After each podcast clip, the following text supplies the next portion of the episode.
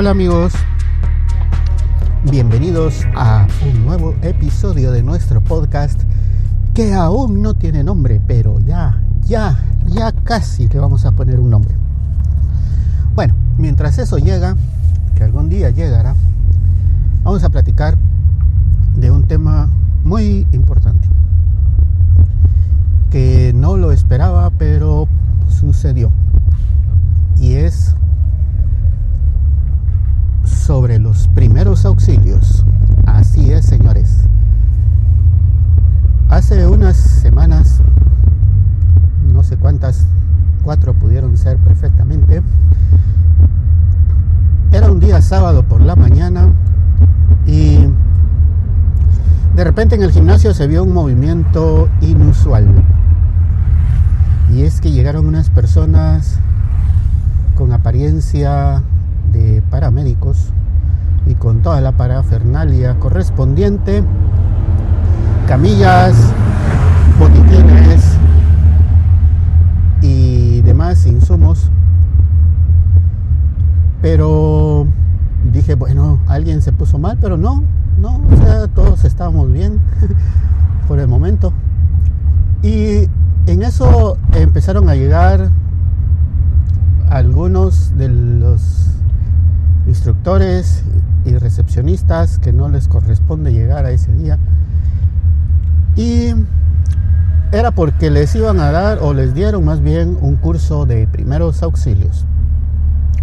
No sé quiénes eran este grupo de paramédicos, pero ni qué fue exactamente los, los primeros auxilios que les dieron, pero fue algo que me pareció muy bueno, puesto que en algún momento puede ser necesario. Ojalá que nunca, nunca se vaya a, nunca vaya a haber la necesidad de, de aplicar primeros auxilios a alguien y ojalá que no sea yo tampoco. Eh, sin embargo, es bueno que los instructores y demás personal que se encuentra en el gimnasio tenga al menos los conocimientos básicos de qué hacer en un momento de peligro.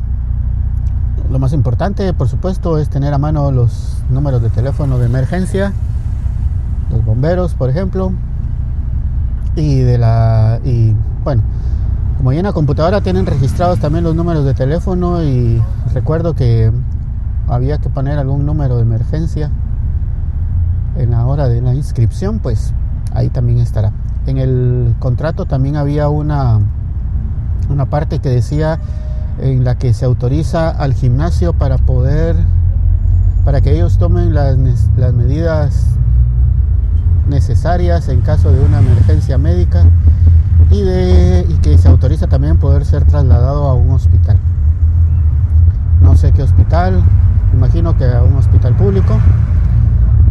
Sería bueno saber si el gimnasio cuenta con algún tipo de seguro médico, aunque como en Guatemala no es costumbre el uso del seguro, no sé si que es algo que no está bien.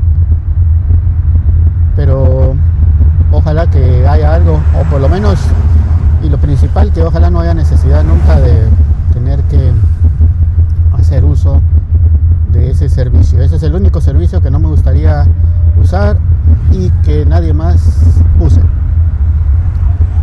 Aunque hace unos días estando en el baño, en esas conversaciones del baño que, que, uno escucha sin querer, estaban hablando dos personas cuando uno le decía que había sentido miedo,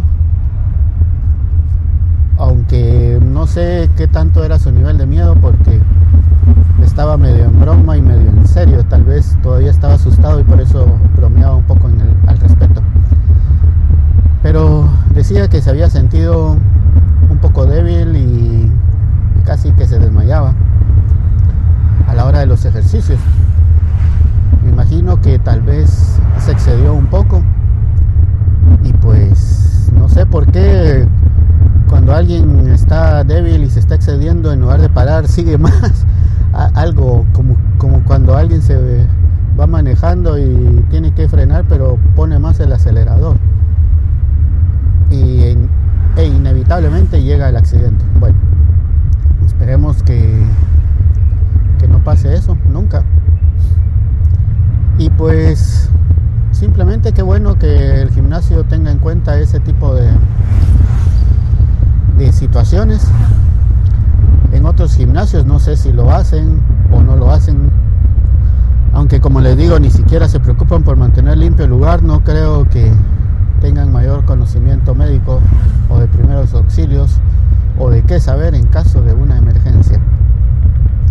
Muchas veces no es necesario saber los primeros auxilios, pero sí saber cómo reaccionar, cómo no entrar en pánico y cómo llamar a quien sí sabe qué es lo que hay que hacer. En otro episodio les voy a hablar sobre los médicos, médicos en el gimnasio. Mientras tanto, quedamos así. En un día de estos los voy a sorprender con el título del podcast, que ya casi,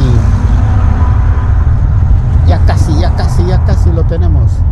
Ya se está cocinando, lo teníamos en salmuera, pero ahorita ya está metido en el horno, listo, presto y dispuesto para ser presentado a todos ustedes. Bueno, mis amigos, acabo de entrar al parqueo. Voy a ver si logro, sí, ahí está mi lugar designado. Bueno, no es mi lugar designado, pero es el que yo utilizo casi siempre. Gracias a todos por escuchar y hasta la próxima. Adiós.